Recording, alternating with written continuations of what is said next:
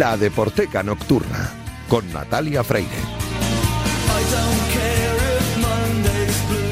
Bienvenidos a la Deporteca Nocturna, el programa de Radio Marca en el que demostramos que el deporte es y genera cultura. Os recuerdo que tenéis un correo electrónico, ladeporteca.gmail.com. Os recuerdo también la cuenta de Twitter, arroba la deporteca, donde podéis comentar y sugerir lo que queráis. Y os eh, anuncio que a los mandos técnicos, haciendo que todo suene a la perfección, está esta noche Víctor Palmeiro.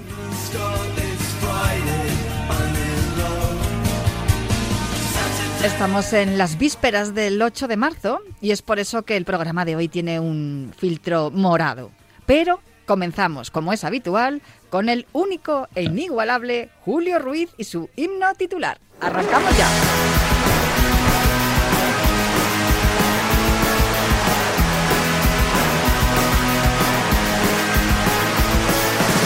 No me gusta que me guste el fútbol, pero ¿qué le voy a hacer?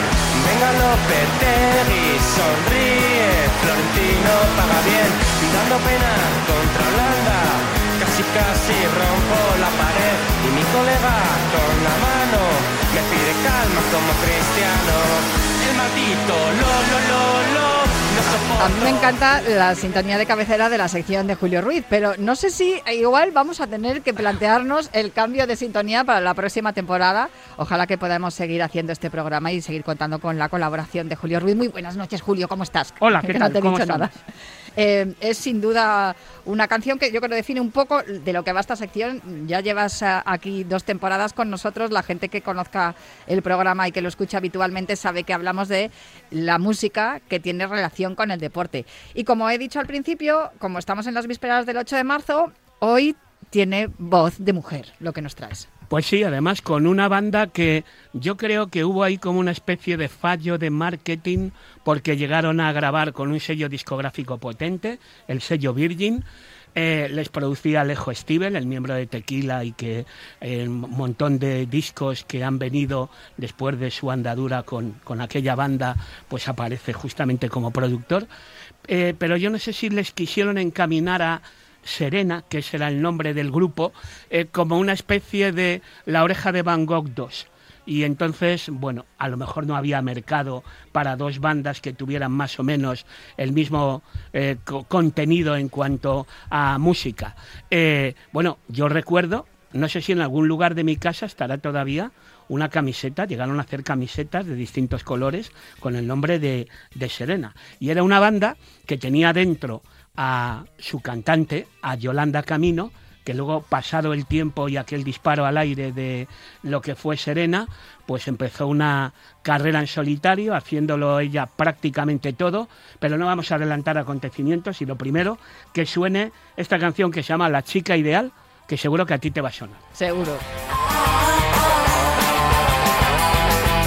No, yo no soy tu chica ideal ni he venido aquí para hacerte feliz.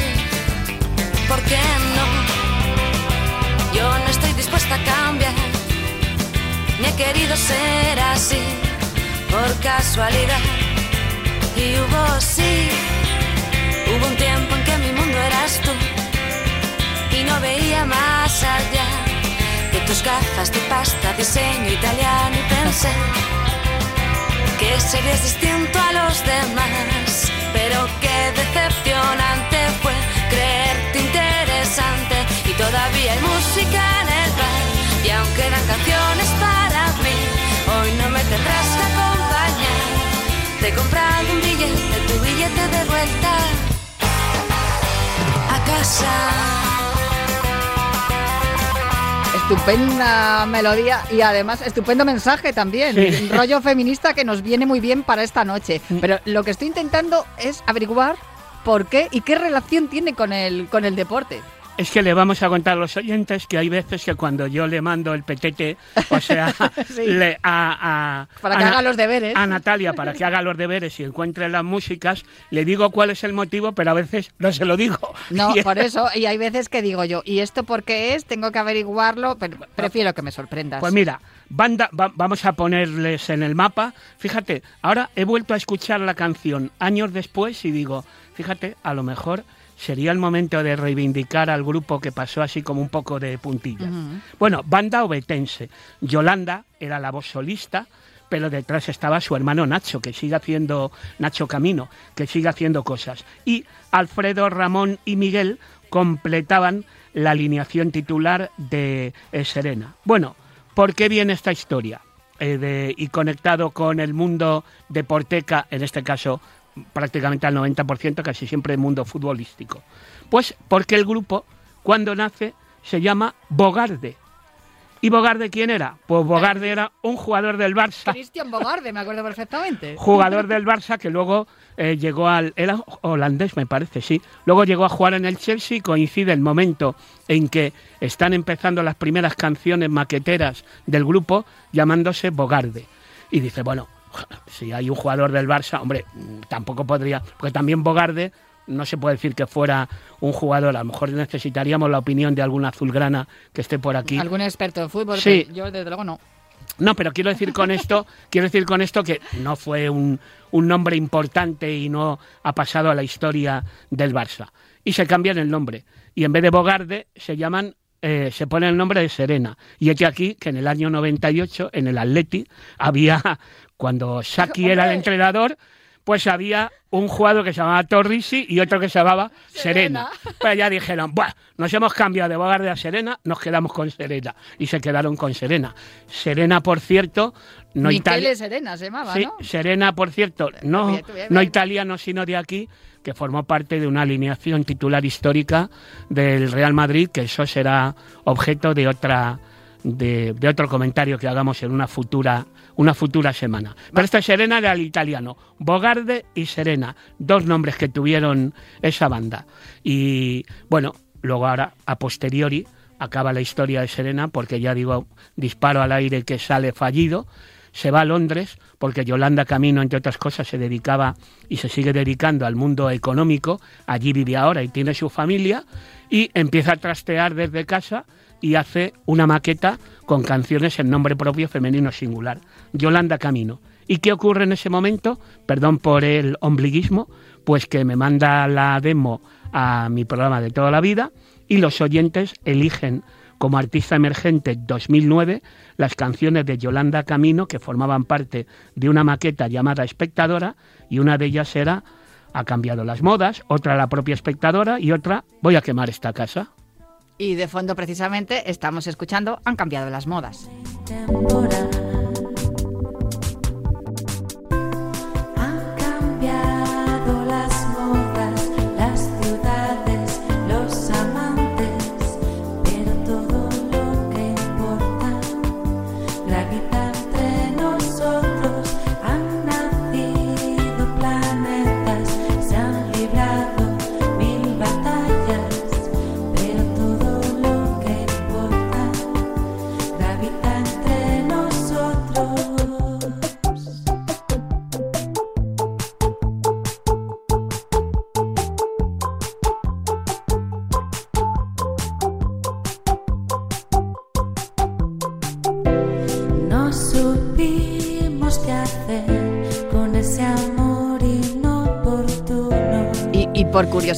Julio, eh, ¿ha seguido haciendo algo Yolanda Camino o se ha dedicado a sus cosas de Mira, economía? Mira, estuve dudando yo en que la ilustración musical para esta sección de la Deporteca fuera esta canción o una que me mandó a posteriori, que hasta incluso tenía vídeo incorporado. Métete en las redes a ver si ves a Yolanda Camino, que era una canción incluso con un poquitín más de, de ritmo. Eh, Esto era un poquitín más tranquilo y tal, pero yo creo, su hermano Nacho sigue haciendo música, pero eh, yo creo que no, que creo que Yolanda ahora mismo eh, se dedica a su yo profesional de- del mundo de la economía, pero mm, no sé, no se debería perder alguien que tuvo, bueno, pues ese momento capitaneando un grupo, Serena, y luego que tuvo su, su trayectoria en solitario. Ya, ya digo, yo llegué a pinchar una canción que formaba parte de un pretendido retorno de las aventuras musicales de Yolanda Camino, pero la cosa se quedó aquí. Eh, bueno, como ahora no sé si nos estará escuchando, pero si no nos está escuchando, como eh, tengo más o menos hilo directo a través del Facebook, pues le diré, oye, que sepas que en la sección La Deporteca Hemos hablado de ti. hemos hablado de ti y de tu ex grupo y seguro que, bueno, además, mm, no sé, una, un- no sé, una persona encantadora. A mí me gusta muy- mucho la voz, fíjate, ahora que hay esas voces tan bonitas me recuerda un poco a la a Bien Querida y así, ese timbre Sí. de voz me gusta. Y... La bien querida, la buena vida, Sí, eh, por ahí va la va sí, eso es. Pues eh, me voy a quedar con este Han cambiado las modas, que efectivamente, Yolanda, tienes razón, han cambiado las modas y hablamos el próximo viernes. El próximo viernes estamos aquí. Pues han cambiado las modas con Yolanda Camino aquí en Himno Titular con Julio Ruiz. Bye.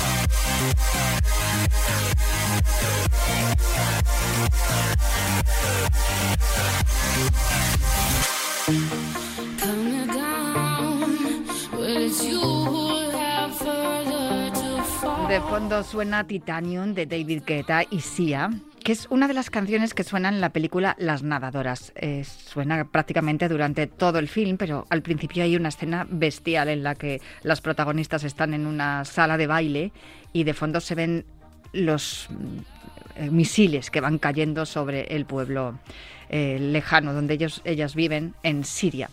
Esta película, Las Nadadoras, está estrenada en la plataforma Netflix en 2022 y además está basada en hechos reales. Escrita y dirigida por Sally El Hussaini, Las Nadadoras cuenta la historia de las hermanas Yusra y Sara Mardini, dos jóvenes nadadoras que soñaban con ir a los Juegos Olímpicos de Río y decidieron huir de Siria cuando el conflicto que comenzó en 2011 se recrudeció poniendo en peligro su futuro y sus vidas. El viaje que emprendieron dejando atrás a su familia con la intención de llegar a Alemania para luego poder pedir la unificación familiar fue mucho más largo y duro de lo que planearon cuando lo iniciaron tuvieron que enfrentarse a mafias, saltar vallados de las fronteras de los países que tuvieron que atravesar, sintieron soledad y además también se enfrentaron a peligros de todo tipo y a un miedo atroz que es el que supone avanzar hacia lo desconocido.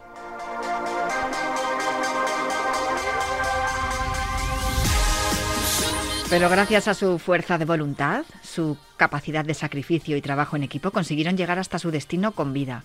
Uno de los momentos más emocionantes y sobrecogedores es cuando cruzan el mar desde Turquía hasta la isla griega de Lesbos en una patera llena de personas, entre ellos mujeres y niños muy pequeños, y la patera pues eh, estaba corriendo peligro y ellas decidieron saltar al agua y continuar nadando y empujando la balsa hasta que todos llegaron a tierra sanos y salvos.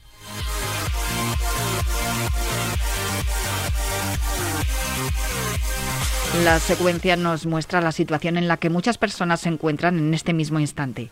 Esas personas que luego vemos llegando a nuestras costas en las noticias y de las que nos preguntamos cómo eran sus vidas antes de llegar a España. Pero quiero quedarme con el lado positivo de la historia porque una vez en Alemania y tras pasar por tantas penurias, Yusra fue en busca del entrenador Sven Spannenkrebs en Berlín para que la entrenara con el objetivo de ir a los Juegos Olímpicos. De hecho, lo consiguió. Yusra participó en los Juegos Olímpicos de 2016 en Río y también en los de Tokio.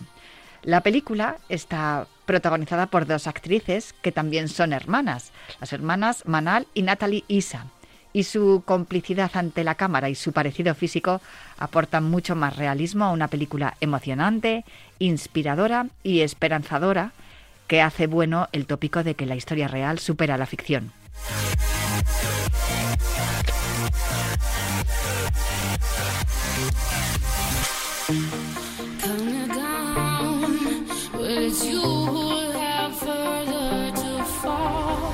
Una advertencia, el que sea capaz de contener las lágrimas durante la película, de verdad que tiene toda mi admiración, porque es muy difícil no emocionarse viendo esta película. Pero Las nadadoras no es la única recomendación cinematográfica para el Día de la Mujer.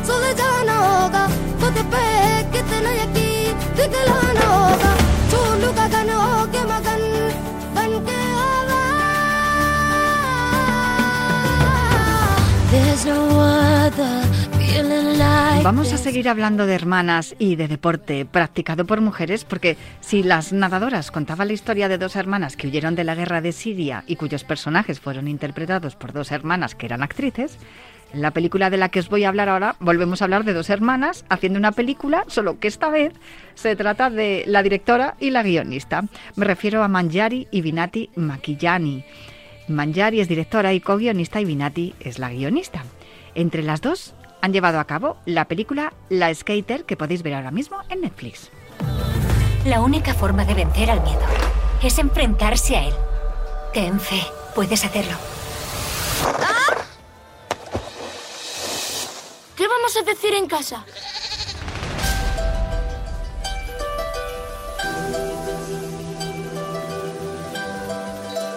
Hola.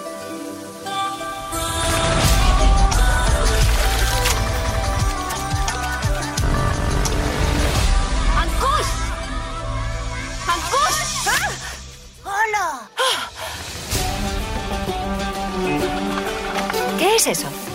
Es mi tabla que rueda. Madre mía, es como un skateboard. ¿Un skateboard?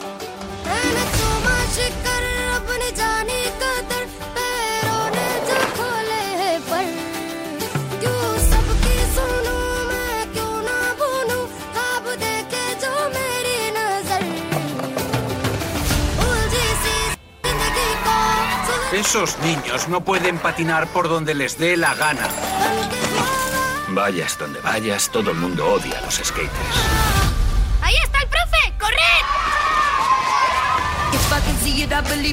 Construir un skatepark. Y animamos a esas niñas a atreverse a perseguir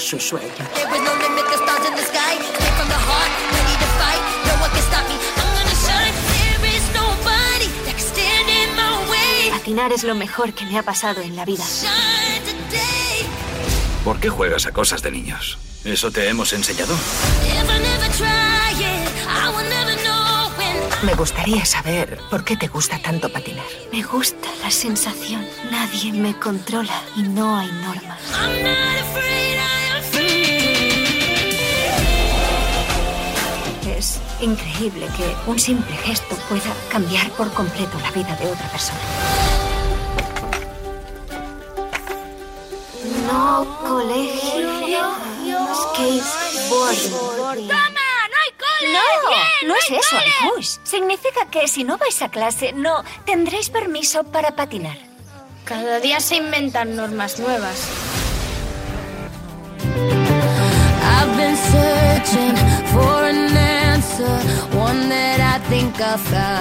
El título original es Skater Girl y cuenta la historia de Prerna, una joven india que vive en un pequeño pueblo de Rajasthan, intentando adaptarse a su vida como estudiante, a la vez que compagina su vida con pequeños trabajos que hace en su casa. Aunque el sistema de castas está prohibido por ley desde el año 1950 en la India, en algunos pueblos rurales sigue estando vigente. Y de una de estas familias de casta inferior habla la película. Prerna se ve obligada a aceptar su condición de mujer y a ser, entre comillas, casada en cuanto deje de ser una niña. Todo cambia con la llegada de Jessica, una joven londinense de origen indio, que llega al pueblo de Prerna en busca de su pasado. Gracias a ella y a un amigo estadounidense que vive en la zona, Prerna y más niños del pueblo descubren el skate.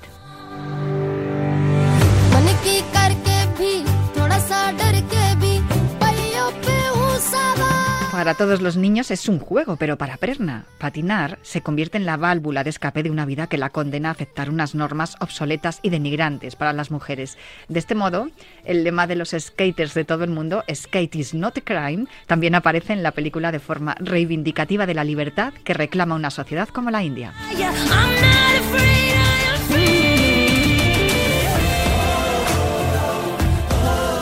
Otra de las frases que aparecen en la película, lo acabáis de escuchar en el tráiler, es No School, No Skating, que se introdujo por primera vez en India en el Kovalan Skate Club como una forma de alentar a los niños a asistir a la escuela.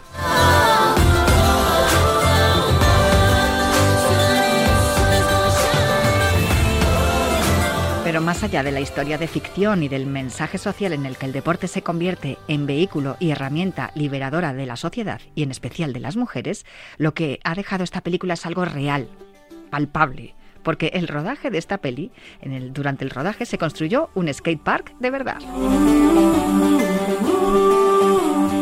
La construcción duró 45 días, se hizo para la película, pero se ha quedado en el pueblo para que los niños puedan disfrutar de ese skate park, siendo la primera pista de skate de Rajasthan y una de las más grandes de la India.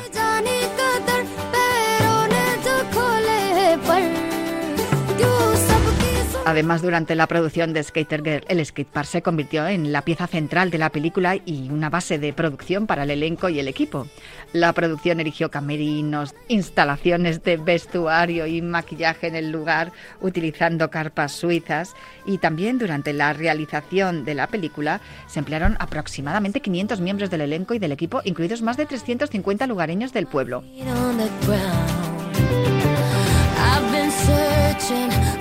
También se hicieron más de 3.000 audiciones para localizar a los niños que eran patinadores en todas las comunidades de skate de toda la India.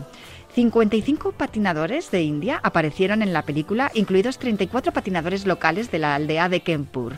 Y también estuvieron Darius Baruka, Javanti Norton, Anish Christopher Kevin y Jacob Weiss, que son algunos de los eh, skaters más famosos de la India. Por cierto que el skate park se llama Desert Dolphin Skate Park y funciona como un skate park comunitario gratuito.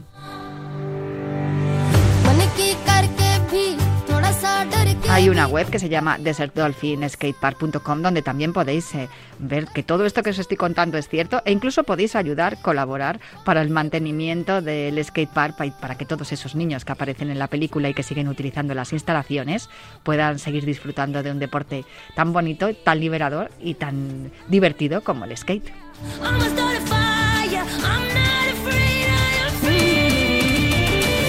Las nadadoras, Skater Girl, pero aún hay más.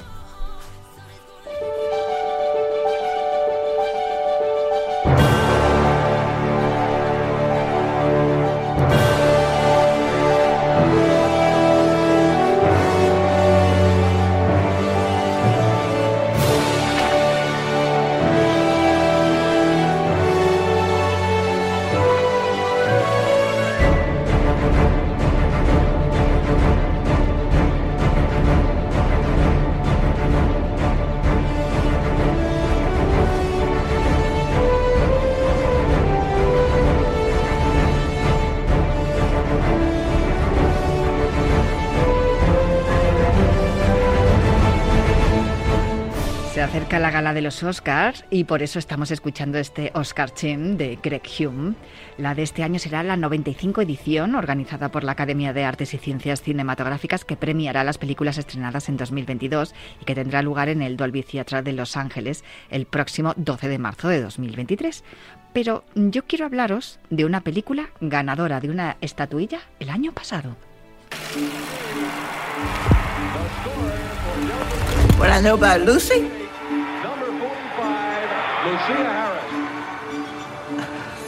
Born in a small town in South Mississippi in 1955.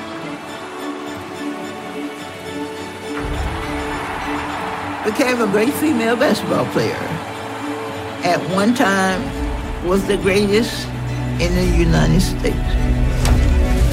As a matter of fact, the New Orleans Jazz drafted Lucy, the first woman to be a officially drafted by a men's basketball team. I don't know what else to say about her. She's retired now and living a happy life. How would you know? Because I'm Lucy. Some of the finest basketball skills in the country. I think women's basketball has come of age this week.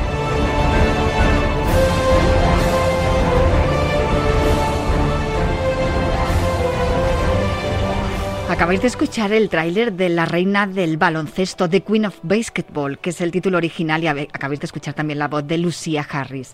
The Queen of Basketball ganó en la categoría de mejor cortometraje do- documental en los Oscars en la edición de 2022.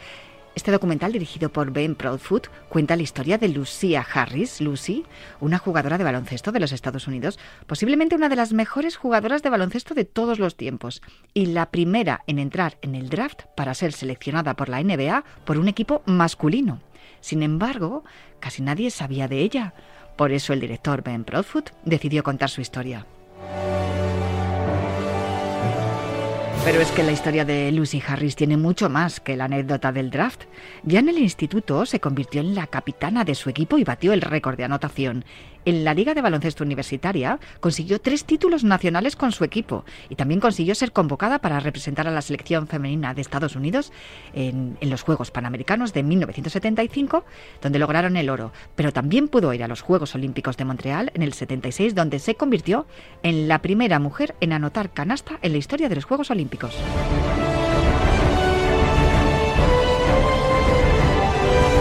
Estados Unidos ganó la plata, quedando solo por detrás de la entonces todopoderosa Unión Soviética. Por entonces no existía la Woman NBA, pero como Lucia Harris era tan buena, decidieron incluir su nombre en el draft de la NBA masculina. E incluso fue seleccionada en séptima ronda por los New Orleans Jazz, siendo la primera vez que una mujer era seleccionada por un equipo profesional masculino.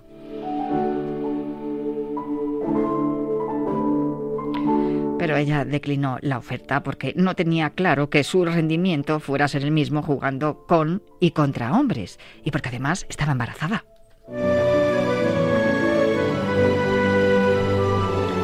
El cortometraje dura unos 25 minutos y puede verse en YouTube. Está en inglés, como habéis escuchado el tráiler, pero también habréis comprobado al oír el tráiler que es fácil entender a, Lucía y a- además podéis usar la opción de subtítulos. La historia de Lucia Harris es una historia preciosa que culminó con la consecución del premio Oscar en la pasada edición. Lástima que Lucia Harris no pudo disfrutar de ese premio porque falleció el 18 de enero de 2022, unas semanas antes de que se celebrara la gala de los Oscar. Pero Lucy sí que pudo ver cómo se estrenaba con gran éxito en festivales eh, su película en todo el mundo y también comprobar que todos los aficionados del deporte en general y del baloncesto en particular reconocieron sus méritos logrados hace casi 50 años.